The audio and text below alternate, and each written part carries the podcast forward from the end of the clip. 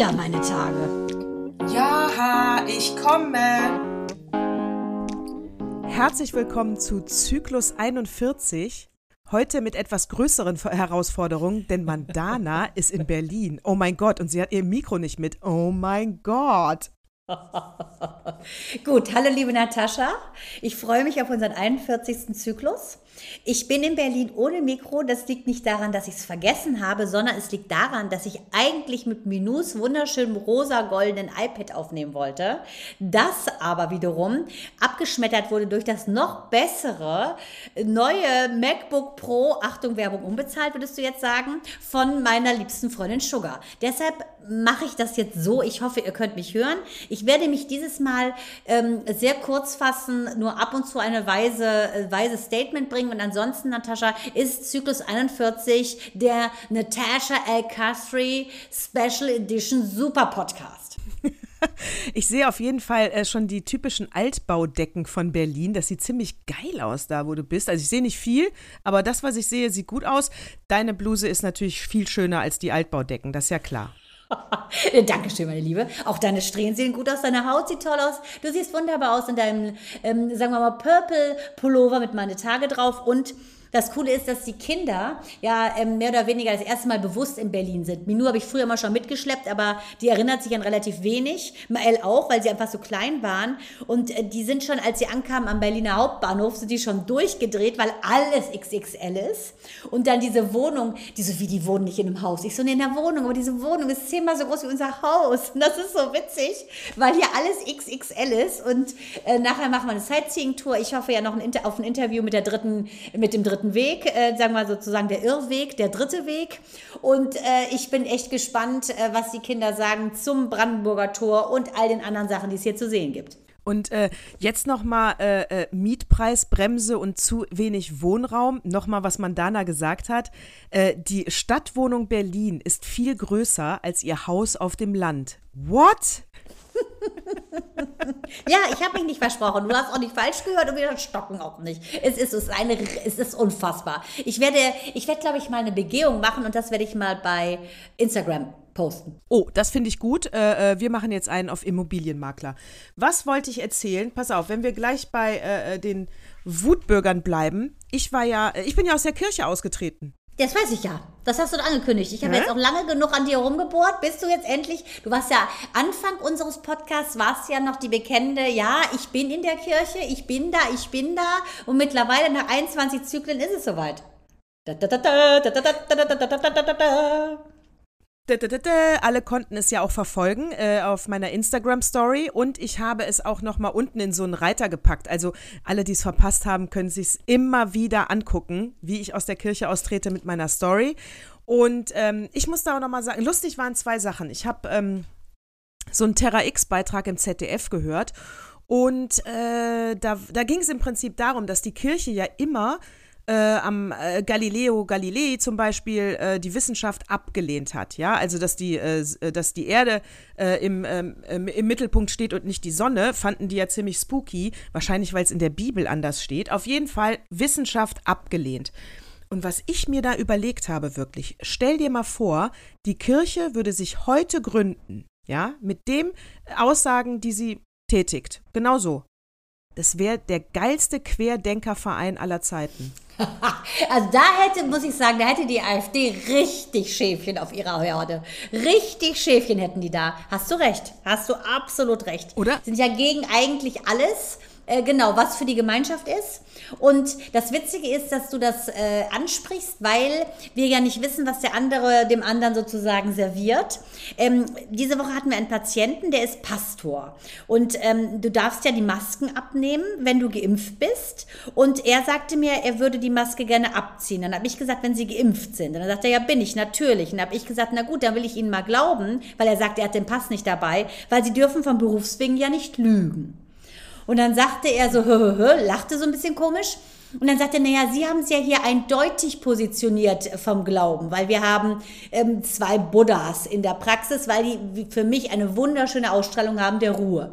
Also, dann habe ich gesagt, ähm, wir haben hier in der Praxis einen Buddha, weil der eine schönere Ausstrahlung hat als das Folterinstrument, das ihre Kirche ziert. Sprich das Kreuz. Und dann hat er nichts mehr gesagt. Da kannst du nämlich nichts gegen sagen, verstehst du? Es ist ein Folterinstrument als Symbol. Da habe ich doch lieber einen Buddha, der ganz ruhig da sitzt und meditiert. Ich finde es von der energetischen Ausstrahlung einfach schöner.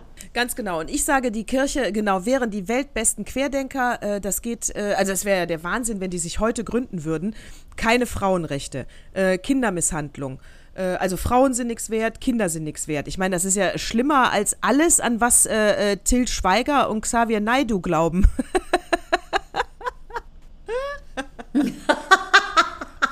ja, das ist XXL sozusagen, ne? Ja, und da kannst Absolut. du mal da kannst du mal sehen eigentlich, ähm, wie viele, wie viele ja, Reformen eigentlich die Gesellschaft bedürfte.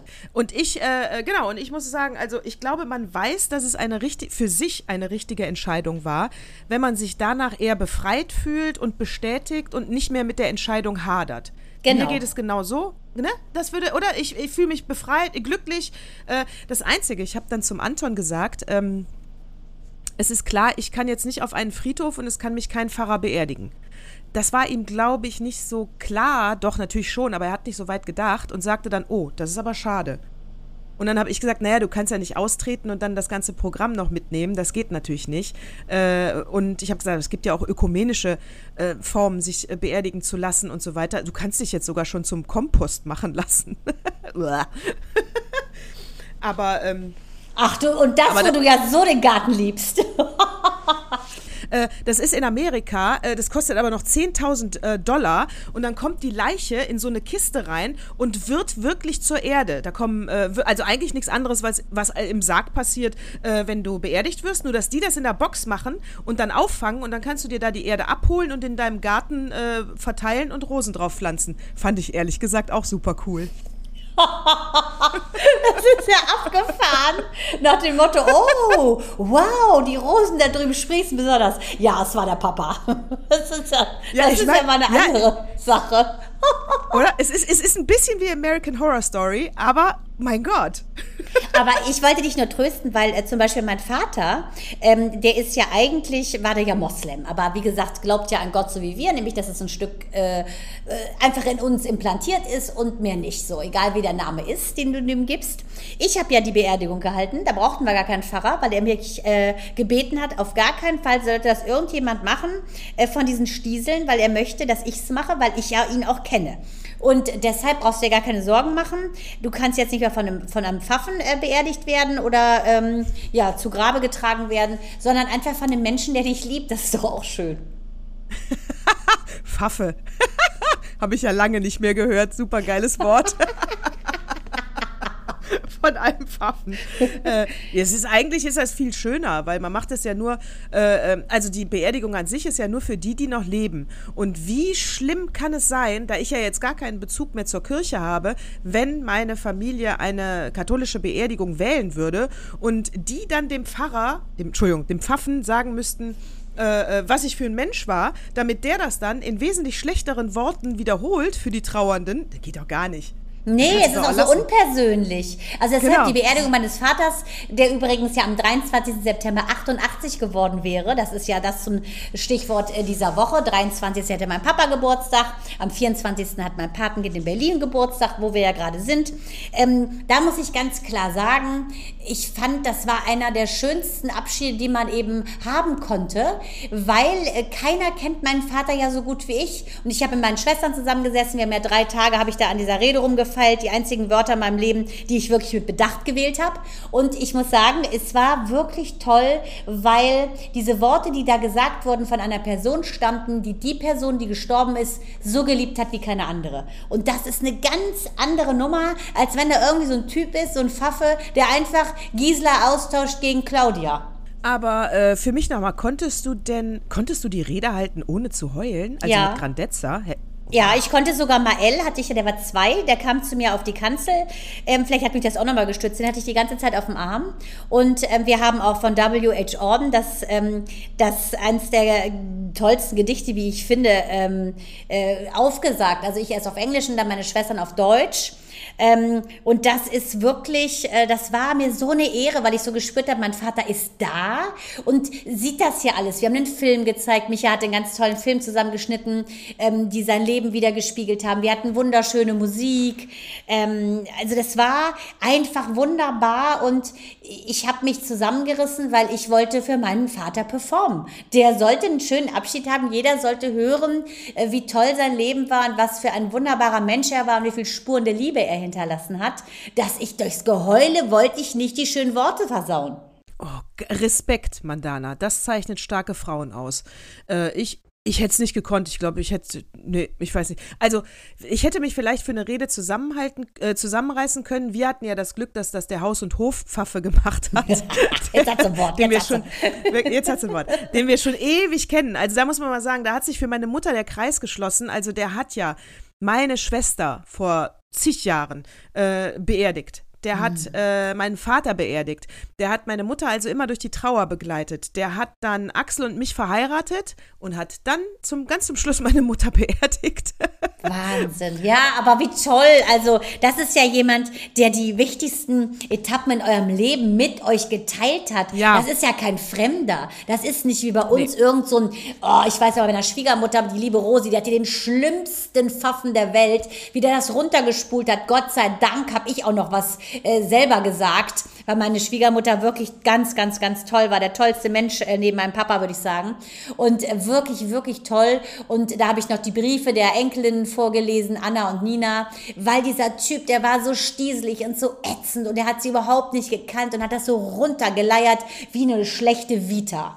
Ja, und das geht nämlich gar nicht. Und deswegen, also ich, äh, aber was ich sagen wollte, ist, ich hätte vielleicht, vielleicht, das weiß ich nicht, wirklich nicht, aber vielleicht hätte ich eine Rede noch geschafft, aber niemals dann noch mit äh, einem äh, emotionalen Film im Hintergrund. Also da wäre ich spätestens zusammengebrochen vor Heulen, muss ich ganz ehrlich sagen. Das ist Respekt, nicht schlecht. Du hast abgeliefert. Ich habe abgeliefert und das äh, Gute war, dass es auch gelacht wurde. Ich habe dann, weil ja der, oh, die, die, ganze cool. Kapelle war geproppevoll, weil mein Vater war ja der Arzt in dem Ort und äh, einfach ein lieber Mensch. Also viele Leute kamen und wollten ihm eben die, wie es so schön heißt, letzte Ehre erweisen. Und auch seine, seine Arzthelferinnen waren da. Es war einfach so toll, weil ich auch so äh, persönliche Geschichten erzählen konnte, weil die Leute saßen ja da. Ich so weißt du noch, ne, wie mein Vater mir absolut kein Schleimi kaufen wollte. Und ich war immer, ich wollte immer Schleimi haben. Und ich durfte kein Schleimi haben, weil mein Vater dachte, die dieses grüne, giftige Zeug würde meiner Haut schaden. Also also Geschichten und Gini, die hat damals sich dann auf den Teppichboden gelegt zu meinem Vater in der Mittagspause, weil der immer ganz kurz nur Pause gemacht hat, lag auf einem unserer Perserteppiche, als Perser ist klar, und äh, hat sich ausgeruht. Und ich habe dann Gini auf ihn gehetzt. Mann, Herr Naderian, Dani, so war mein Spitzname, braucht Schleimi. Und dann hat er sich dann irgendwie nach zwei Jahren breitschlagen lassen. Ich glaube, die Geschichte habe ich schon mal erzählt. Und dann habe ich das Schleimi ja leider, nachdem ich es dann endlich hatte, direkt direkt einen Tag danach bei Snowdens, unserem Nachbarn, auf dem weißen Flocati fallen lassen. Das war's dann mit Schleimi und den Nachbarn. Äh, da noch eine, äh, also wenn wir ganz kurze Anekdote von meinem Vater, der, äh, äh er war nicht wirklich jähzornig, aber vielleicht ein bisschen. vielleicht ein bisschen. Und dann weiß ich noch ganz genau, wie wir ähm, äh, wie er uns beim Lego-Bauen geholfen hat. Und wir haben ein Haus aufgebaut. Und wer sich erinnert, also ich meine, heute sind ja alles so dämliche Bausätze, aber wir haben das alles selber gebaut mit den Steinen, die wir hatten. Ein Haus und dann die roten Steinchen für das Dach. Und dann musst du dir ganz vorsichtig, also je höher du kommst, umso vorsichtiger musst du die dran drücken, weil sonst das ganze Dach ja einkracht, weil du nichts dagegen hast. Ne? Du baust ja keine Statik für so ein Lego-Haus. Und, und wirklich, ich schwör's dir, wir waren fast oben. Es hat oh, ewig gedauert. Ja. Wahrscheinlich kann ich mich dran, äh, heute kann ich mich reinversetzen. Er hat wahrscheinlich beim ersten Stein schon keinen Bock gehabt und wollte lieber zu den Nachrichten wieder runter. Und er hält durch, baut dieses Dach. Und der letzte Stein, das ganze Ding kracht zusammen. Der war so sauer, der war so sauer, ist raus und ich dachte nur, äh, what? er als Vater und ihr so, mein Papa, machen wir neun. Und er ist ausgerastet, ne? ganz, ganz genau. Papa, reg dich nicht auf, ist nur ein Lego-Haus. Aber war der nicht auch Ingenieur? Irgendwas war der doch. Der konnte doch irgendwas machen. Der, der war, ja, mein Gott, das ist eine ganz lange Geschichte. Aber er war, äh, genau, er hatte ein äh, Bauunternehmen. Er war Ingenieur. Deshalb, das, ist, das geht gegen seine Ehre. Da im, im Mikro- und Makrokosmos, so. verstehst du? Das ist nicht ein popliges Lego-Haus. Für ihn stand da was ganz Großes hinter. Und da kriegt er die Statik von so einem scheiß Lego-Haus nicht hin. Ja, aber ich muss sagen, die allersüßeste Geschichte deines Vaters ist ja die, dass er so getan hat, als wenn er nicht lesen könnte, als Turbo-Intellektueller. Und du das geglaubt hast. Ich muss sagen, das ist so abgefahren, dass er das so viele Jahre durchgezogen hat. Das zeigt wirklich, das war auch ein wahrer Künstler. Ja, sieben Jahre durchgezogen und äh, das zeigt auch, wie sehr ich ein Papakind war, weil natürlich habe ich es geglaubt, ohne es zu hinterfragen und ihn verteidigt. Genau, und nicht mal gesagt, die Lusche kann ich lesen, sondern mein Papa ist so perfekt. Auch wenn er nicht lesen kann, ist er der Beste. Er ist für mich mein Avenger. Ja, absolut. Vielleicht, äh, vielleicht habe ich deswegen auch so wenig Vorurteile äh, gegen, gegen andere Menschen. Man gegen Dümmere. nicht für Fehler, gegen Dümmere. Genau. Man muss jemanden nicht für Fehler verurteilen. Man kann auch, äh, auch man kann auch Doofbratzen verteidigen. Fehler. Hör mal, apropos Fehler. Äh, hier ist ja gerade, wie gesagt, Berlin äh, kurz vor der Wahl. Also heute haben wir ja schon den Wahltag.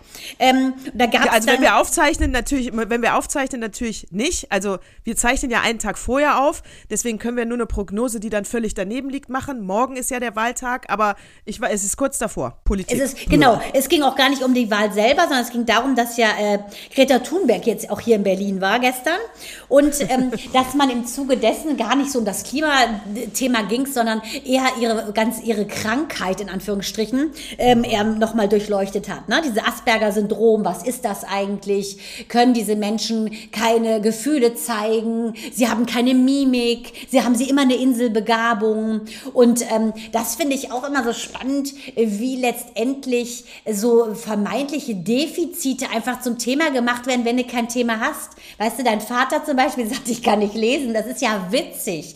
Aber selbst wenn er es nicht könnte, wäre es eher traurig, er müsste ihm helfen. Aber meine Güte, jeder hat doch irgendwas, was er nicht kann. Warum kann man da nicht ähm, jemanden, der autistische Züge hat und eventuell einfach ähm, keinen Bock hat, äh, sich anzupassen und dem die Welt zu laut ist, wieso kann man den nicht einfach lassen, wie er ist? Da sind wir immer wieder, stoßen auf das gleiche Thema, finde ich. Und hier muss ich auch sagen, ganz große Kritik an, an die Mensch, an die Betrachter dieser Person und an, an, die, an die Kritiker dieser Person, weil du musst ja kein Greta Thunberg-Fan sein, ganz egal, aber sie hat ja eine Message, die wichtig ist für alle Menschen. Ob du die Person jetzt im Einzelnen magst oder nicht, wurscht, ja. Aber da kann ich ja nur sagen, Elon Musk ist auch behindert. Ja, mhm. da finden wir es aber alle cool, weil er Millionen hat. Oh, das ist ja ein Nerd. Oh, der hat Visionen. Wenn Greta Thunberg jetzt Millionen hätte und das einsetzen würde für ihre Message, fänden wir die wahrscheinlich auch cool, weil sie stinkreich ist. Aber ist sie nicht. Sie ist nur ein Mädchen, äh, was sich vor die Schule hockt freitags und eine ganze Generation damit mobilisiert hat. Dann kriegt man raus, sie ist äh, autistisch oder hat eine Inselbegabung, keine Ahnung, und, und hackt auf ihr rum. Das ist, das ist unfair. Das ist eine, eine mit zweierlei zweierlei Maß bemessen. Elon Musk ist genauso behindert. Aber was hat der denn für eine Behinderung, außer dass er jetzt schon wieder die Freundin Aut gewechselt hat? Autist. Deswegen guckt er auch immer so nach oben, findet alles lustig und kann keine Emotionen zeigen. Ach, der hat eigentlich das gleiche wie Greta Thunberg. Ja, wahrscheinlich Ach, ist er. Äh, aber nicht Asperger, wahrscheinlich ne? ist er der. Das weiß ich nicht. Das weiß ich nicht, die Feinheiten. Äh, aber wahrscheinlich ist er äh, der große Bruder von Greta Thunberg. So. Aber der, der große reiche Bruder, der eigentlich ganz schön gemein ist, weil die Eltern von Greta Thunberg ja nicht so eine Kohle haben, sind ja auch Künstler. Und da hätte er ruhig noch was abgeben können. So, das, das, das sage ich ihm mal. Ich ja, sehe ihn nächste ja, Woche. Ja, und triffst ihn ja wieder, ne? Ich sehe ihn wieder. Im Rand, Randgruppentreffen, ne? Ich verstehe. Genau, da sage ich ganz im Kubicki-Stil, pass mal auf, Spacken. Spacko, ja, äh. ja, aber das ist ja der Knaller. Ich muss ja ganz ehrlich sagen, was ich ja finde, ist, dass ja die ähm, FDP, wie ich finde, die besten Wahlplakate hatte, die besten Fotografen, die besten Sprüche. Die schlimmsten Sprüche hat natürlich der dritte Weg, ich sage nur, hängt die Grünen. Die schlimmsten Sprüche hat natürlich die AfD, die da sagt, ich liebe das Nachtleben, nur nicht den Nachhauseweg, Subtext, Subtext, Subtext. Dabei ist bewiesenermaßen, die Deutschen, äh, da haben die Zahl der Vergewaltigungen ist definitiv höher als die ne, der suggerierten äh, Ausländer. Ne? Darauf zielt ja die AfD ab, so ein bisschen bei diesem Slogan. Also kann man ganz klar sagen, ich fand die FDP cool mit ihren Slogan, aber was hat denn Kubicki da geritten? Eventuell kann er sich ja vor der Strafe schützen, weil er ja sagt, die sagen Spacke, nicht er. Also er muss jetzt jemanden finden natürlich, der das gesagt hat, den er quasi vorne auf den, auf den Wagen hängt, damit er nicht derjenige ist, the one to blame und to pay. Ja, absolut. Also ich fand es auch, äh, ist auch, also er hat ja eine freche Schnauze, der Kubicki, das wissen wir ja. Der ist ja jetzt nicht auf den Mund gefallen. Ist nicht einer der langweiligen Politiker. Aber, aber das war jetzt drüber. Das war drüber. Was auch drüber war, war, ähm, von äh, Armin Laschet und alle wissen wir hier, dass ich kein Armin Laschet-Freund bin, aber bei seinem NRW-Plakat, er auf schwarzem Hintergrund und dann steht ja unten drunter entschlossen für Deutschland und man hat die Buchstaben auf schwarz, also weiße Buchstaben auf schwarz, äh, so wegretuschiert, dass es heißt erschossen für Deutschland. Ja. Sorry, das Gekicher war gerade absolut aus Versehen. Ich fand das Plakat drüber, das geht gar nicht. Das geht mir so auf die Nerven. Weißt du, setzt euch einfach, politisch auseinander, sagt auch, du redest Schwachsinn, ich teile deine Haltung nicht, du kannst auch gern mal ausfallend werden, mein Gott, ich würde ich es verstehen. Sagen, I agree. I agree. Aber das ist doch einfach drüber, das muss man doch merken, dass es das einfach drüber ist. Das teilt man auch nicht bei Twitter. Und ich muss dir ganz ehrlich sagen, was ich extrem gut fand von Pro7, die mausern sich ja, wie ich finde, wirklich zum einzigen Sender, den du offensichtlich noch weiter gucken kannst, weil der Rest geht ja gnadenlos unter mit Pauken und Trompeten. Weil wenn man anguckt, ne, Joko Winterscheid gerade zwei fette deutsche Fernsehpreise abgeräumt, zu Recht, wie ich finde. Ähm, die hatten die Bundestagswahlshow. mega, mega, mega. Der Moderator, top, top, top. Sieht ein bisschen aus wie Bart Simpson. Kannte ich auch so nicht. Richtig cooler Typ, der Name fällt mir gleich ein. Und die hatten ähm, immer zwei, ähm, sozusagen zwei Nasen pro Partei da sitzen. Meuten und so eine ganz komische andere bissige Schwarzhaarige, deren Name mir entfallen ist, und auch Kubicki. Kubicki leider nicht mit Abdeckstift behandelt, weil auf den Fotos sieht er gut aus schwarz-weiß, aber in echt ist er schon sehr rot-rosa. Gut, eventuell wegen der Kneipe. Auf jeden Fall war das so toll. Da war eine obdachlose Frau da, die war sowas von beeindruckend. Die kam und sagte, wieso findet dieses Thema nirgends statt? Es war eine ganz schlaue Frau, ganz gewählt sich ausgedrückt. Die hat den ganzen Raum, würde ich sagen, voller Gänsehaut geboostet. Was die erzählt hat, welcher Gewalt sie ausgesetzt ist, äh, in welche Spirale sie gekommen ist, weil eine Gentrifizierung stattgefunden hat. So hat sie überhaupt erst ihre Wohnung verloren und dann ihre Würde. Sie kann noch nicht mal wählen, sie hat keinen Pass, sie ist ein Mensch ohne ohne Würde. Und dann fing dann diese Alte an von der AfD zu erzählen, ja, ähm, Obdachlose und Flüchtlinge wollte sie dann über einen Kamm scheren. Und der Moderator wirklich couragiert gesagt, pass mal auf, Alte, darauf lasse ich mich nicht ein auf diesen Vergleich. Also das war meine Sendung, muss ich sagen, richtig cool mit Themen, die eben nicht populär durch jede Show getragen werden, sondern nur dort thematisiert sind und wo jeder gesehen hat, hier ist so ein Defizit. Warum findet das nicht statt in unserem Wahlkampf? Äh, Verstehe ich. Lustigerweise habe ich das Thema, äh, ähm, ist mir, es ist, das Thema ist mir auch aufgefallen. Also, äh, man, eigentlich sagt man ja Eyewitness News, ne? Wenn du so eine Biografie hast, die geil ist, kommt aus Amerika rübergeschwappt vor 20 Jahren, keiner weiß es besser als wir Ladies von der Talkshow. Und, ähm, äh, so, und dann, und dann hängst du ja, baust du ja darum deine ganze Geschichte. Ich muss sagen, ähm, ich persönlich kann es nicht mehr hören. Mich äh, äh, catchen die überhaupt nicht. Äh, Armin Laschet, der ja auch den ganzen Wahlkampf äh, diese Ko Kohlearbeiter vor sich hergepeitscht hat, nur weil sein Vater so eine dämliche pa Plakette hat. Also das, äh, ich nehme denen nicht mehr ab, dass die äh, nur wegen diesem einen Eyewitness News nah bei diesen Menschen sind, also den Politikern schon mal gar nicht. Und was ähm, auch gezeigt hat, was, was es nichts bringt, nur weil ich diese eine Geschichte höre, ändert sich offensichtlich die Gesellschaft nicht, weil sie wählen ja doch immer wieder gleich. Das heißt, ich finde, wir brauchen neue Wege. Das reicht nicht mehr. Du hast immer nur dieses eine Schicksal und die, äh, die Wähler raffen nicht, dass das, wie viele Leute das betrifft. Ja, aber genau darum ging es. Das hat, dieser, äh, hat die Frau auch erzählt. Sie sagte so, das ist der Wahnsinn, auch was den Frauen da passiert und äh, wie wenig die geschützt werden, auch unter den Frauen, im Frauenhaus, was da abgeht. Und das ist ein sehr großes Klientel, das sind nicht ein paar. Und sie sagt, ihr habt gar keine Ahnung, wie es uns geht. Dann fragt doch dieser Fuzzi von der, äh, von der ähm, FDP, ohne Worte. Kubicki ist fast hinten umgefallen, denn ich glaube, hätte er ein Messer gehabt, wäre es eventuell äh, zum Einsatz gekommen. Fragt ihr die Obdachlose, mich würde mal interessieren, haben Sie ein Girokonto? Haben Sie ein Girokonto, wo Sie Geld drauf haben? Die Alte ist fast umgefallen. Natürlich hat die Wer kein Girokonto. Der, der AfD-Zögling. Der, der, oh, es ist sowas von, nicht ja, AfD, Entschuldigung, FDP. FDP. Ach so, der Genosse sozusagen von Kubicki. Ähm, also ohne Worte. So ein schwarzhaariger Schnösel ähm, sitzt da und Kubicki, dem ist alles aus dem Gesicht gefallen. Da ist dieses Spackending nichts gegen gewesen. Wie kann man denn eine Obdachlose fragen, ob die ein Girokonto hat? Ich sage natürlich und sie hat auch eine schwarze Amex. Wahrscheinlich hat sie aber ein Girokonto, aber es hat ja nichts mit ihrer Armut zu nee, tun. Nee, hat sie nicht. Natürlich hat sie nichts. Sie hat, die hat gar nichts. Die hat nichts. Was? Sie, ist das erlaubt in Deutschland? Mhm. Die, die hat gar kein Konto, die hat gar nichts. Nein, die hat ja noch nicht mal einen Pass. Ohne Pass kannst du nichts eröffnen.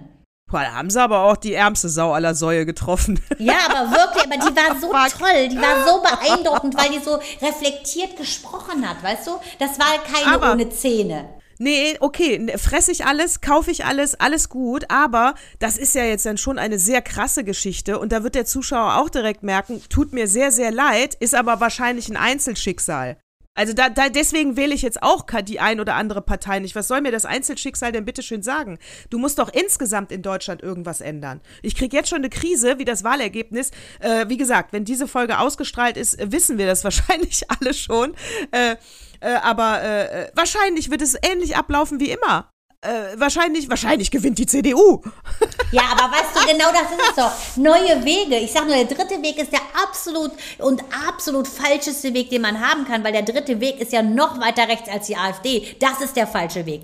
Aber ich denke, summa summarum, das ist ja das, warum ich das sage, warum ich diese Bundestagswahlshow super fand, ist, es sind keine Plattitüden, äh, wie die anderen äh, quasi jetzt ein halbes Jahr lang im Wahlkampf gedroschen haben. Ich fand es mal interessant, dass du an, an diesen Einzelfallbeispielen gesehen hast, Leute, wieso nehmt ihr denn nicht mal die ganz unpopulären Themen? Darum geht es doch. In so einem Staat, wo es im, im Grundgesetz steht, die Würde des Menschen ist unantastbar, aber diese Frau hat gar keine Würde, obwohl sie hier deutsche Staatsbürgerin ist, da frage ich mich doch, wo werden denn diese Gesetze eingehalten? Tja, Weißt du, wenn die Charta äh, schon nicht, die Charta schon nicht gilt, äh, die Basic Charta, die äh, quasi parallel mit den zehn Geboten laufen kann, wenn du willst, das ist, daran krankt's doch. Ja, ich bin ja grundsätzlich bei dir, aber du weißt ja, ich bin kein Freund von Mitleid. Wenn ich dieses Einzel Einzelschicksal höre und sie jetzt gar keinen Pfennig kriegt und obdachlos ist und auch noch gute Zähne hat, äh, dann würde ich als Journalistin sagen, sorry, die Vita muss ich jetzt erstmal selber recherchieren,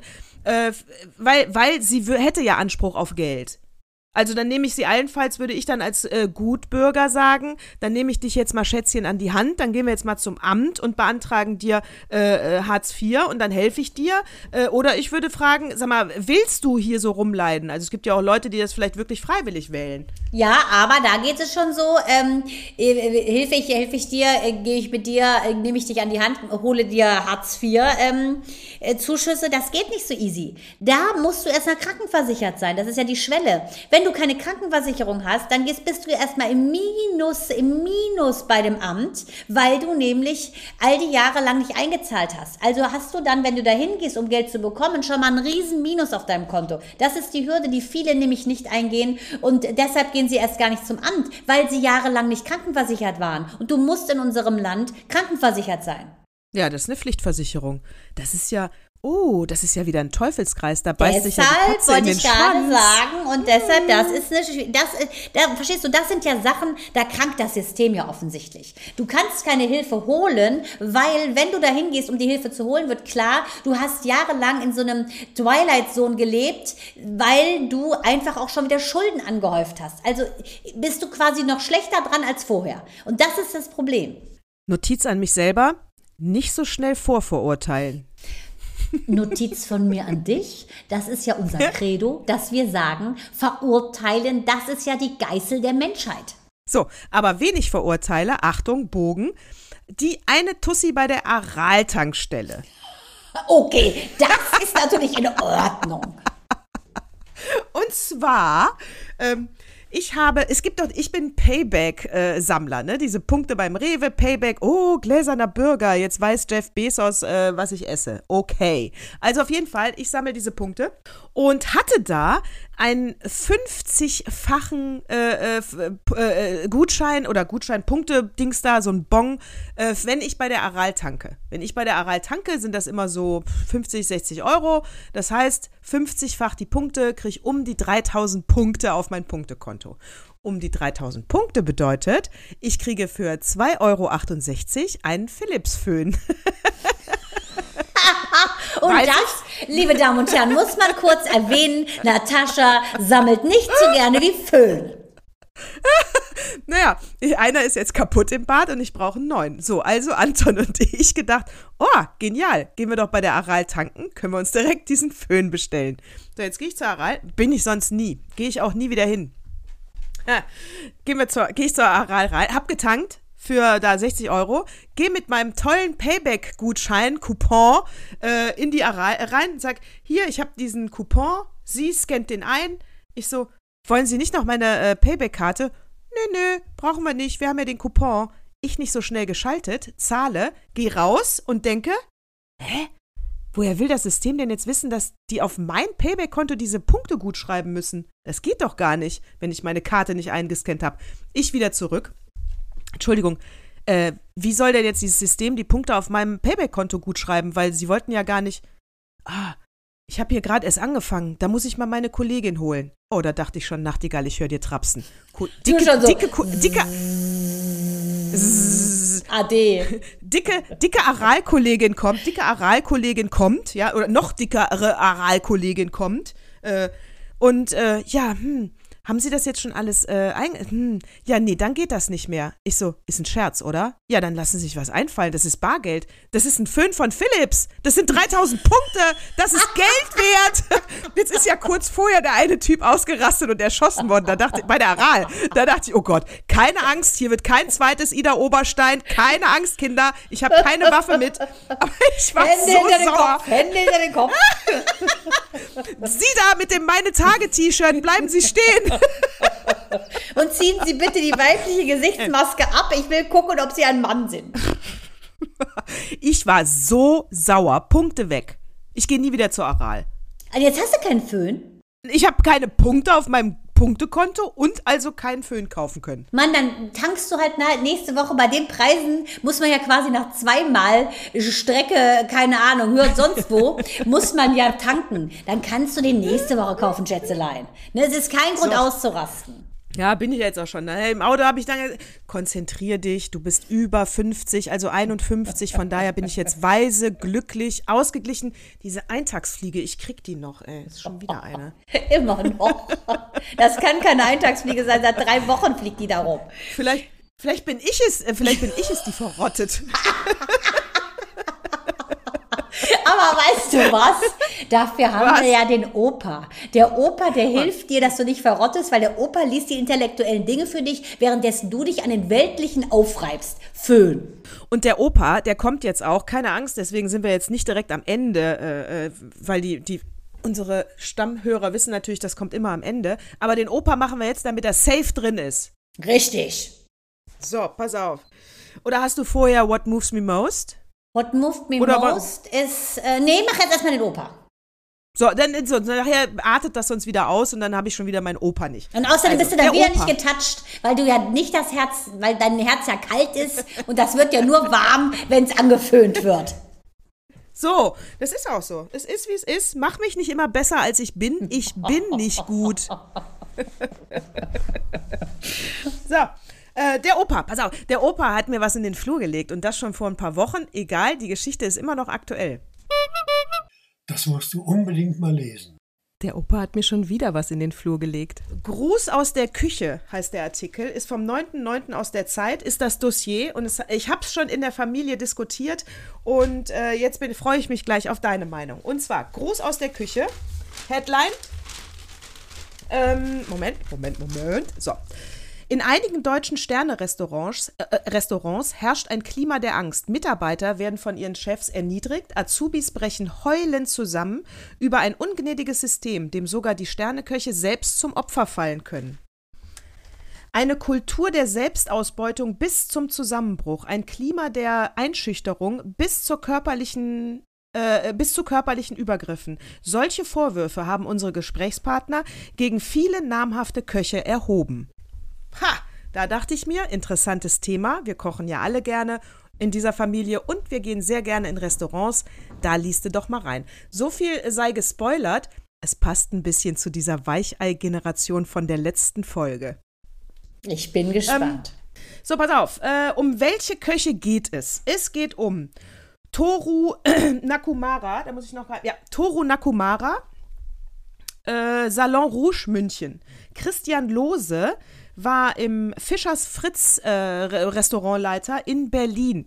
Ähm, Alfons Schubeck, Südtiroler Stuben oder Stüben äh, in München. Christian Jürgens, noch nie was von dem gehört, im Überfahrt, so heißt das Restaurant, am Tegernsee. So, was ist, wird Ihnen vorgeworfen? Die Namen der Protagonisten lasse ich mal weg, weil weil die hat der äh, Zeitungsfuzzi äh, geändert, weil die wollten selbst das. Keine Vorverurteilung, die Namen lasse ich nur einfach weg von den Protagonisten. Ist So, ja diese Tim- Folge sowieso die, sagen wir mal, die Namen der Fuzis. Ich habe ja auch bei dem AfD, sage ich auch noch Fuzzi.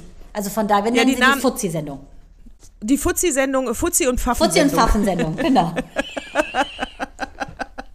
So, äh, scheiß auf echte Titel und echte Namen. Wir könnten die echten Namen delivern, weil wir ja recherchieren Aber wollen wie wir die nicht. Trüffelsäue, aber, Aber, wollten wir aber nicht. wir achten die Privatsphäre. Wir achten die Privatsphäre. Richtig. So, äh, Tohoro Nakamura, äh, na, na, Nakamura, ja, Nakamura, ähm, äh, der, ähm, der schreit seine Azubis regelmäßig im Keller an. Christian Lose äh, verdonnert die Azubis zur Strafarbeit im Keller. Hier äh, kurz mal ein, äh, warte, warte, warte, ein Zitat, was ich vorlesen möchte aus der Zeitung. Was ich, ähm, so, das war Christian Lose. Christian Lose, Achtung, hier er berichtet ein Protagonist, habe Lose ihn gefragt, jetzt persönlich in der Küche und nicht unten im Keller, äh, ob er den Unterschied zwischen einer Prostituierten, einer Nutte und einer Hure kenne. Wa wahrscheinlich hat der Azubi kleinlaut gesagt, mm, kenne ich nicht. Äh, Lose daraufhin, die Prostituierte äh, ficke für Geld, die Nutte blase für Geld und die Hure mache das alles gern umsonst. Er, sein Azubi, sei die Hure. Das gibt's ja wohl nicht. Oh, aber das ist ja so ein bisschen sein Duktus. Der ist ja so ein bisschen so, ne? So. War der Alfons nicht auch in der Schubeck- Alm jetzt erst der Lose? Das ist dieser ganz dicke. Der war, glaube ich, erst in dieser komischen Alm, die man nicht gucken konnte, weil man gar keinen kannte. Noch nicht mal den Pornostar. Ja, ich glaube, das ist der. Peinlich. So. Alfons Schubeck. Ähm, der finde ich aus meiner Sicht setzt noch einen drauf. Also neben Erniedrigung, Anschreien, Missachtung und nicht anständig fördern. Äh, ich zitiere die Zeit, das sind nicht meine Einschätzungen, ähm, hat, er, ähm, hat er regelmäßig einen Arzt, äh, also einen Haus- und Hofarzt, der regelmäßig kommt, wenn es einem Azubi schlecht geht. Dann gibt es hier schnell mal die Dopingspritze, ja, die werden gesund gespritzt, damit sie auch die 80 Wochenstunden durchhalten können. Wirklich? Das machen Vor Ort die mit? gesu- Äh, vor Ort gesund gespritzt äh, und äh, nix hier krank schreiben und nach Hause gehen, mein Freund. So, äh, und äh, Christian. Jür äh, Christian Jürgens ähm, tyrannisiert und lässt dann gern, schmeißt dann gerne mal bei Fehlern seinen Autoschlüssel ich nehme an, ein ganz dicker, fetter Mercedes- oder SUV-Schlüssel, schmeißt er durch die ganze Küche, trifft den Azubi mit den Worten, "F- äh, ver äh, verlass die Küche, fahr das Auto, wasch es und bring's mir sauber wieder. Das ist nicht wahr. Das ist ja wie unser Lateinlehrer Lanske. Der hat auch immer mit Schlüsseln durch die Klasse geschmissen. Oh, Wahnsinn. So, das Resultat, einige geben Fehlverhalten zu, äh, einer ist äh, entlassen worden und ähm, Einer war tot. Einer ist, Ja, und einer ist sich keiner und, und einer ist sich keiner Schuld bewusst von diesen Köchen. Aber äh, was sagen wir dazu? Ich meiner, du zuerst oder ich? Du, du. Was sagen wir dazu? Also, ähm, weil du ja das angespielt hast mit den Weichei-Generationen, ne? Ich muss ganz ehrlich sagen, wenn man weiß, äh, in wessen Hände man sich begibt, wenn man weiß, welches Genre man da betritt, da ist es nun mal so, äh, dass du da nicht mit Samthandschuhen angefasst wirst. Ich glaube, der Ton in deiner Küche ist sehr rough und ich glaube, dass wenn du so ein Spitzen- und Sternekoch bist, dann bist du ja quasi wie ein Künstler. Und die sind nun mal voller Attitüde. Und deshalb glaube ich, ist es relativ normal, dass das da so abgeht. Ich meine, Anna Wintour, jeder wird äh, das gesehen haben, der Teufel trägt Prada, die hat es ja schon bewiesen. Da geht es nun mal so ab, wenn du so bist, ne, dann ist es einfach so, dass die Untertanen erstmal leiden. Aber wenn du das überlebt hast, dann hast du eine Top-Ausbildung. Mandana, great minds think alike. Der Tenor im, in der Zeit ist ein anderer. Der geht natürlich vo wirklich voll gegen die Köche. Und natürlich muss man auch sagen, in den Fällen, äh, in einigen Fällen ermittelt ja auch der Staatsanwalt. Also natürlich äh, Rahmenbedingungen. Im Falle ja, des, so. des Toten durch den Schlüssel, oder was? Nee, Der also Tote im- durch den nee, Schlüssel. Schalten Sie auch morgen wieder Ja. ein. Durch, äh, weiß ich nicht, wahrscheinlich wegen Misshandlung am Arbeitsplatz, keine Ahnung, wie die Anklage lautet. Aber ich kann dazu auch nur sagen, liebe Weichei-Generation, ja, das hätte ich, der Anton zum Beispiel kocht ja super gerne und das, vielleicht hätte er hätte ja auch eine Kochausbildung machen können. Und hätte der jetzt gesagt, er will zu einem Sternekoch und sich da bewerben, dann hätte ich wahrscheinlich gesagt, Zahlen aus der Zeit, es gibt 296 Sterneköche in ganz Deutschland. Darunter äh, gibt es, äh, davon sind noch 14, 14 Frauen, der, Re Männer, der Rest Männer. Deine Mutter und 13 andere. So, und ich und zwölf andere. Meine ich ja. Und, äh, achso, äh, achso, ich dachte, du meinst Deine meine- Mutter. Du bist die Mutter. Oh mein So, Gott. ich bin die Mutter. Ach ja, ich bin der Mutter. So, äh, da- dann hätte ich natürlich gesagt, du kannst dich jetzt gerne, aber überleg dir diese kleine Zahl. Da bewerben, weil danach hast du eine goldene Eintrittskarte, du kannst wahrscheinlich sofort dein Restaurant aufmachen, aber du wirst drei Jahre durch die Hölle gehen. Wenn du keinen Bock darauf hast oder es nicht durchhältst, lass es, aber jammer die drei Jahre nicht rum. Das wird kein Zucker schlecken. Die können ja auch äh, im Excelsior oder im Domhotel oder in irgendeinem guten anderen Hotel, wo es keine Sterneküche, aber eine sehr gute Küche, da ist es wahrscheinlich, da gibt es mehr Arbeitsschutz, weil Ja. es eine Hotelkette ist. Ja, Posthotel. aber geh doch nicht zu so einem ja, aber geh doch nicht, wenn du zu einem einzelnen äh, äh, Künstler gehst, wie du eben schon gesagt hast, dann wunder dich nicht, wenn ihm seine Karriere und sein, äh, seine künstlerische Leistung in Form von dieser äh, Kochkunst da, von diesen Gerichten so wichtig ist, dass er jeden Fehler extrem abstrafen wird. Und außerdem, Das guck mal, doch vorher. Ratatouille. Weißt du, Comic hat so viel Echtes. Guck dir den an, ne? Das ist doch, es ist einfach, das weiß doch jeder. Guck die ganzen Filme mit Catherine Zeta-Jones. Es ist einfach so. Ein Koch, der ist unter so einem Druck und für einen Koch ist Kochen, das ist Kunst. Das ist nicht einfach, ich matsch mir da mal ein bisschen Speisestärke mit Sahne zusammen. Das ist eine Kunst und gerade auch heutzutage, finde ich, sieht man ja durch diese ganzen Kochsendungen oder The Taste zum Beispiel, finde ich, ist eine super coole Sendung. Das sind ja alles natürlich Lizenzformate aus dem Ausland, aber dieses äh, Kochen ist was Künstlerisches. Da steckst du deine Seele rein. Und wenn man das nicht schätzt, dann ist es einfach so, dass sich dein Chef, der Sternekoch, persönlich beleidigt fühlt, wenn du nicht so brennst, wie er brennt. Und wenn er mit dem Schlüssel schmeißt, mein Gott, dann duck dich. Dann duck dich, abgesehen davon, dass es der Fairness halber, muss man sagen, stand das auch in der Zeit, es ja auch äh, Azubis gab, die das als Anerkennung empfunden haben, wenn sie das Auto des Chefs waschen durften. Also es gibt ja auch den Blickwinkel und den Blickwinkel, will ich nur sagen. Die, die äh, das als Anerkennung ansehen, haben offensichtlich kapi kapiert, er ist hier drei Jahre mein Gott. Wenn ich hier durch will, dann, oh, danke, dass du mich siehst. Ja, klar, ich leck auch deine Schuhe. Und die, die, ich decke auch die Felgen ab. Es ist mir egal, ich mache es. Ich leck nur deine Eier nicht, dass wir uns hier, dann wäre wieder der Staatsanwalt an Bord. Ich wollte gerade sagen, aber Eier und Küche, da sehe ich noch irgendwie einen kausalen Zusammenhang. Von daher, ich will es mal unkommentiert lassen. Und, und, und liebe Eltern da draußen, jetzt schon für die nächste Generation, die dann äh, sagen, oh, ein Zahn, bravo, bravo. Da kann ich nur sagen, wenn eure Tochter oder euer Sohn mit Leidenschaft und vielleicht sogar ein perfektes Spiegelei sonntags euch hinlegt, ja, das ist kein Grund, um sie zu motivieren oder ihn äh, Sternekoch äh, eine Ausbildung zu machen. Das wird nicht reichen. Ja, also mein Sohn, muss ich sagen, mit 8 mal L, der macht das Beste, du kennst es ja mittlerweile, persische Rührei, das man sich vorstellen kann. Macht der ganz alleine am Gasherd. Richtig super. Ja, dann, also dann von ab zu daher. Alfons Schubeck. Ab zu Alfons.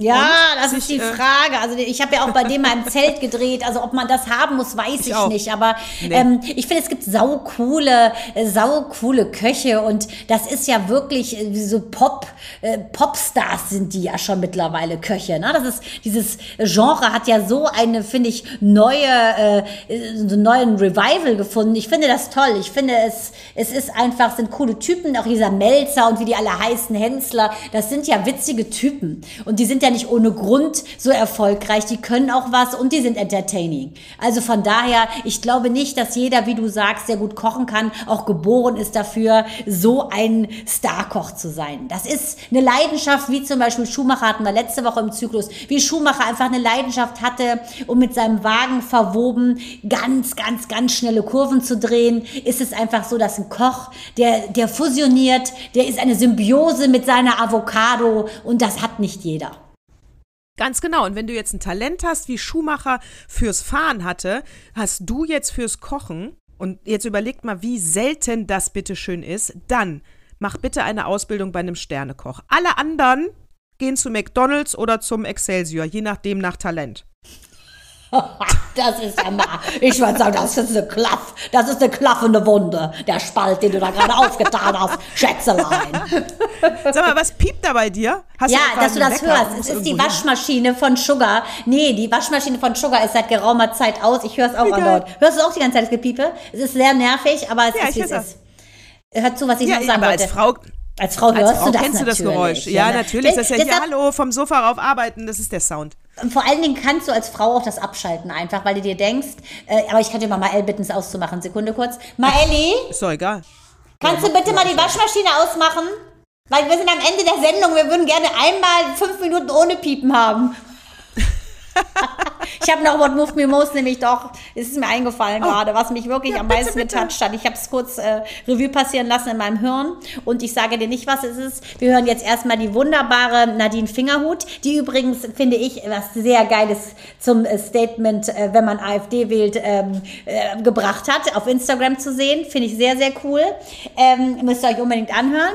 Und äh, sie wird jetzt singen, Achtung, bitteschön. Ba-da-da-bum-bum, ba-da-da-ba. What moved me most? So, also ich muss sagen, ich hatte diese Woche ähm, ähm, What Moved Me Most. Ähm, wirklich, es war so ein Horrorerlebnis, wie man sich das vorstellt. Schlimmer kann es eigentlich gar nicht sein. Ähm, wir haben einen ganz lieben Bekannten, Freund, Künstler aus Kiel, Ulrich Behl. Das ist der allernetteste Mensch, den ich kennengelernt habe, äh, kann ich mal ganz klar sagen, abgesehen von dir. Und ähm, der, ähm, also ist wirklich ganz renommiert gewesen. Schatzi, machst du es kurz mal aus, aus das Gepiepse? In der Küche. Jetzt bin ich mal gespannt, ob er das erkennt, was die Waschmaschine ist. Auf jeden Fall ganz toller Typ, der kam zu Micha in die Praxis ähm, und die beiden waren eigentlich wie Brüder mit ähm, Altersunterschied von 30 Jahren. Er wäre am 22. September äh, 82. Ich wollte ihm singen, die ganzen Wochen jetzt schon, ungelogen, seit einem Monat habe ich mir vorgenommen zu fragen, wie geht's ihm. Er hatte leider Darmkrebs ähm, kam immer in die Praxis, hatte dann Chemo und wenn er Chemo hatte, dann fühlte er sich nicht so gut, dann hat er keine ähm, Therapie genommen, war jetzt schon längere Zeit nicht mehr da.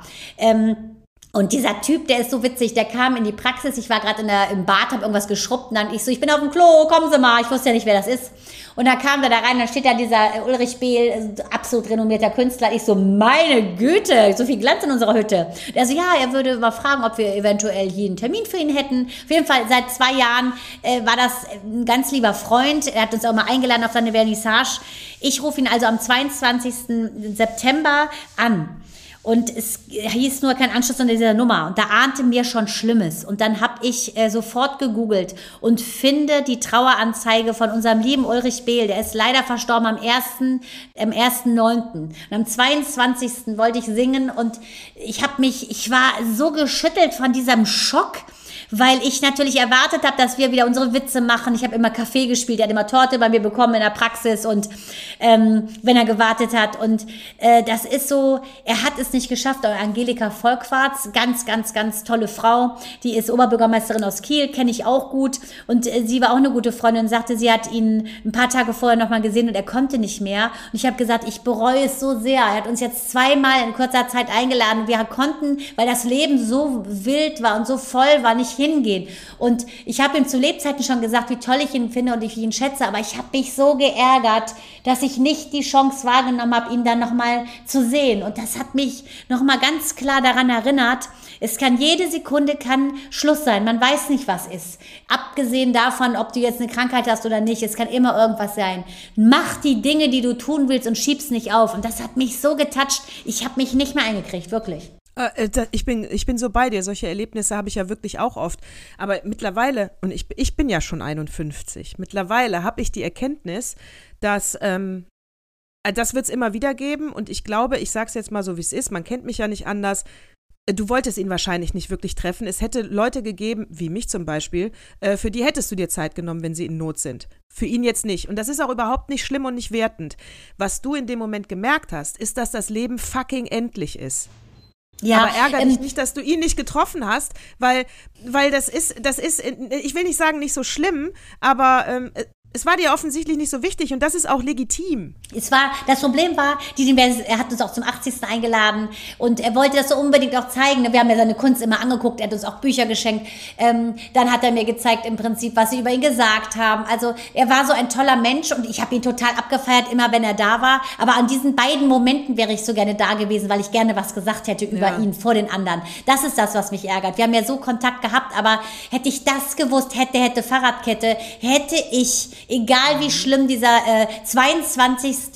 September vor zwei Jahren, da war Turbo-Action bei uns gerade, da hätte ich gesagt, es ist mir egal, ich bin zwar am Ende, aber ich hätte mich da, ich wäre hingegangen hätte ich gewusst, dass es das letzte Mal ist. Das meine ich. Das ist das, was mich berührt hat. Dass ich der Tag mich so K.O. gemacht hat und hätte ich gewusst, dass es das letzte Mal ist, dass er so etwas, so eine Veranstaltung hat, wäre ich hingegangen. Und eigentlich sollte man sich immer fragen, wenn man irgendwo eingeladen ist oder wenn irgendwas ist, hm, ist es, fordert es mir so viel Kraft ab, dass ich am Ende des Tages selber krank irgendwo liege oder ist es irgendwie noch machbar? Und das ist das, was ich mich jetzt nochmal äh, mehr prüfen werde, ehrlich gesagt. Ja, da bin ich bei dir. Man sollte genau bei, bei Entscheidungen, die man trifft, bei Dingen, die man tut, bei Zeit, die man mit anderen verbringt oder eben auch nicht, sollte man sich fragen, das, ma das mache ich relativ häufig. Ich weiß nicht, ob ich mir immer die richtige Antwort gebe, aber ist es das, was, was mich auf jeden Fall zufrieden sein lässt, wenn ich jetzt morgen sterben würde? Hm, genau, finde ich auch, ja, Oder so sollte man leben. Aber das hat es mir noch mal mehr gezeigt. Es, es, ja. Ich war so, äh, so traurig, ähm, weil ich das, und der hat uns jetzt neulich noch mal eingeladen und wir konnten wieder nicht, weil wieder die Kinder irgendwas hatten, Micha irgendwas hatte, ich irgendwas hatte. Und diese Sachen wären alle überhaupt nicht wichtig gewesen. Hätte ich gewusst, dass das das letzte Mal ist, mit ihm zu verbringen. Und das ist die, die Gewichtigkeit der Dinge. Diese Alltagsdinge, die uns immer wieder quasi, ja, bis zum, sagen wir mal, bis zur Oberkante Oberlippe stehen, zu hinterfragen. Ist dieses Alltagsgedrussel, ist das gerade so wichtig oder ist eventuell das andere wichtiger? Weil der Alltag sagt ja schon, den haben wir jeden Tag. Aber ab und zu gibt es so Peaks, nach oben oder nach unten und da musste man gucken, vielleicht sollte man den Alltag Alltag sein lassen und dann gucken, dass der Peak eventuell das wäre, worauf wir den Fokus richten sollten. Ja, genau. Du musst dir, also man sollte immer, man sollte bewusster durchs Leben gehen, damit man diese, diese Art von Fehlentscheidung minimiert. Ich glaube nicht, dass man sie ausschließen kann. Ja, Genau, das muss ich sagen. Also ähm, ich habe da eine, Kürze, eine Kerze entzündet, eine virtuelle, das konnte man auf seiner Gedenkseite. Und da habe ich auch nochmal alles reingeschrieben, heulend, äh, also der Computer fast unter Wasser gewesen. Aber danach fühlte ich mich gut, ne, dass ich gesagt habe, ich habe jetzt für Sie ähm, eine Kerze angezündet und Sie wissen, er wusste ja, wie sehr wir ihn schätzen, auch gerade Micha. Aber danach habe ich mich dann gut gefühlt, weil ich nochmal wie in so Zielsprache mit ihm gegangen bin. Ne? habe ich mich auch entschuldigt. Ich so, oh Mann, ne, dass der Alltag leider mich davon abgehalten hat, von dem Geschenk, ihn noch einmal so die letzte Ehre zu erweisen bei seiner Vernissage, muss ich ganz ehrlich sagen. Ich sage ja immer, Alltag und Zeit hat definitiv der Teufel erfunden. Ja, wirklich wahr. Ja, es ist wirklich wahr. Ja, ist so, ist so. Aber gut, okay. deshalb muss ich sagen, schätze ich diese Stunde mit dir umso mehr. Und ähm, das ist äh, einfach eine Quality Time für mich. Habe ich jetzt auch hier gerade meinen Liebsten in Berlin erzählt, sage ich, das ist für mich äh, nochmal so ein Plus äh, und so eine Bereicherung in meinem Leben, dass wir dieses, diesen Podcast seit fast einem Jahr zusammen machen. Und man freut sich immer, man geht nochmal ganz anders durch die Woche, intensiver. Man guckt, was könnte dich interessieren, was könnte euch interessieren, die ihr zuhört. Und das ist einfach ein Geschenk des Bewusstseins nochmal. Zu sagen, ja, ich möchte bewusst erleben, was ich erlebe, damit ich es mit euch teilen kann und ihr eventuell darüber lachen, weinen oder euch aufregen könnt. Aber nicht verurteilen. Ich finde es auch gut, weil wir, ähm, also ich, ich schätze das aus den Schleim, aus den gleichen Gründen äh, und du bist ja auch wie so ein Korrektiv, weißt du? Ich hoffentlich auch für dich. Man tauscht sich aus und dann hast du deinen Blickwinkel nochmal, ich meinen. Und äh, oft nehme ich ja ganz viel mit. Manchmal sage ich auch, nee, teile ich nicht oder habe ich kein Mitleid. Aber oft ist es auch so, oh, stimmt, nicht schlecht. Danke, dass ich dir zugehört habe. Das war weise, Mandana. Also in dem Sinne, hoffentlich geht es euch äh, mit unserem äh, Gequatsche, Gelaber über Pfaffen und äh, zu dicke. Fuzis. Fuzis und zu dicke Aral-Mitarbeiterinnen, die keine Ahnung von Payback-Punkten haben. Auch so, wenn wir mit euch sprechen. Danke fürs Zuhören. Heute fassen wir uns mal ein bisschen kürzer, weil wir ja diese ruckelige äh, Verbindung haben. Ich, ich gehe jetzt auf Jagd nach dem dritten Weg, meine Interviewpartner. Ich bin sehr gespannt und äh, werde euch dann berichten nächste Woche. Ähm, ich danke dir sehr, Natascha, und wünsche und wollte nur ganz kurz sagen, äh, dass ich sehr stolz bin auf euren Sohn. Ihr habt ja seine Bachelor-Bescheinigung, ähm, äh, Zeugnis, Urkunde bekommen. Das war ja für euch, denke ich, als Eltern auch nochmal besonders ähm, ja, stolzmachend einfach, oder? Wenn man den Sohn schon mal diese Etappe begleitet hat. Absolut, äh, das, war, das hat mich sehr, sehr stolz gemacht. Also äh, so oft war ich auf solchen Veranstaltungen auch noch nicht. Und ähm, ich, ich war sehr stolz auf meinen Sohn. Toll, er hat sein Bachelorzeugnis bekommen. Äh, ich muss jetzt sagen, ja, wenn man das Ganze auch nochmal so ein bisschen politisch einordnet, muss ich sagen, bin mir nicht sicher, ob es jetzt wirklich Chancengleichheit in der Ausbildung in Deutschland gibt und äh, ob es Diversity gibt. Also so viele Ausländer waren da jetzt nicht. Schwarze habe ich auch nicht gesehen. Äh, aber allen weißen Kindern drücke ich die Daumen für die Zukunft und dass jetzt vielleicht diese Generation mal etwas ändert. Aber mir wurde klar, die Arbeit. Mein Moritz ist schlau. Mein Moritz ist schlau und politisch geändert hat sich noch nichts. In diesem Sinne, meine Liebsten, sage ich einfach nur laut und leise Servus und Servus und Baba.